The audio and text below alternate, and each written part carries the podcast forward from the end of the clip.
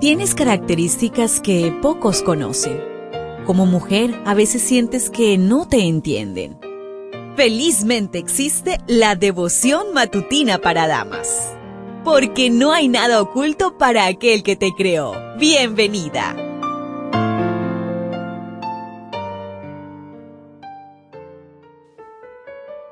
Nos encontramos a día jueves 16 de noviembre Damos gracias a nuestro Padre Celestial porque nos permite un día más en el cual podemos comunicarnos con Él a, través del estudio de su palabra. Hoy la meditación trae por título Habla y no calles. Hechos 18.9 nos dice, Una noche, el Señor se le apareció a Pablo en visión.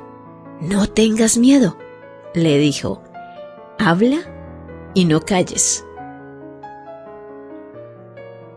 Pablo empezó a predicar en la casa próxima a la sinagoga, la de Tito Justo. ¿Te imaginas la reacción de los judíos cuando veían que su congregación iba menguando y el grupo de Pablo iba creciendo? La estrategia de Pablo de hacer reuniones próximas a la sinagoga facilitaba la asistencia de judíos y gentiles, pero despertó rencillas y odio entre ellos, especialmente después de que el jefe de la sinagoga, Crispo, aceptó el Evangelio y fue bautizado junto con su familia. Esto lo puedes confirmar en 1 Corintios 1:14. Su conversión se consideraba muy valiosa entre los cristianos. Durante los 18 meses que Pablo estuvo en Corinto, fueron muchos los que oyeron y creyeron y se bautizaron. Entre los más notables que aceptaron el cristianismo fueron Gallo, un hombre de elevada posición social. Esto lo puedes confirmar en 1 Corintios 1.14. Miembros de la familia de Estefanas. 1 Corintios 16.15. Fortunato y Acaico. 1 Corintios 16.17. Chloe, una dama distinguida.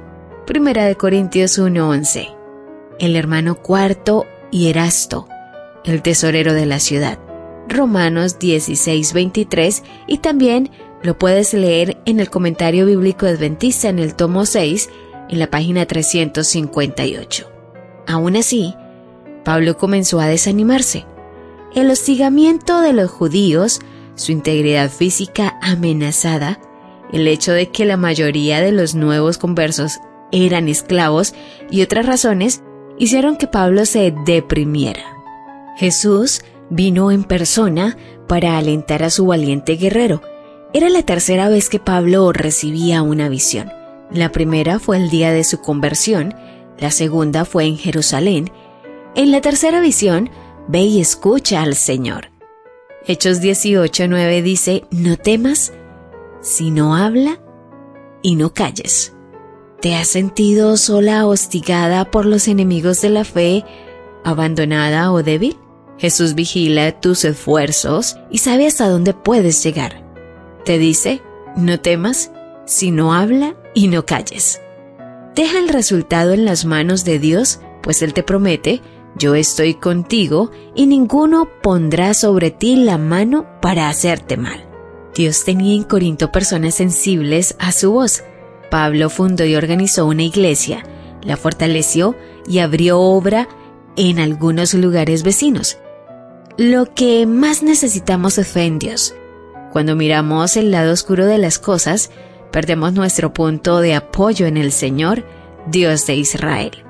Cuando abrimos nuestro corazón al temor, la senda del progreso queda obstruida por la incredulidad.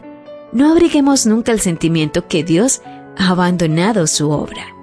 El Señor Jesús no promete impedir los ataques del enemigo, pero promete darte la victoria sobre ellos. ¿Lo ves? ¿Te das cuenta?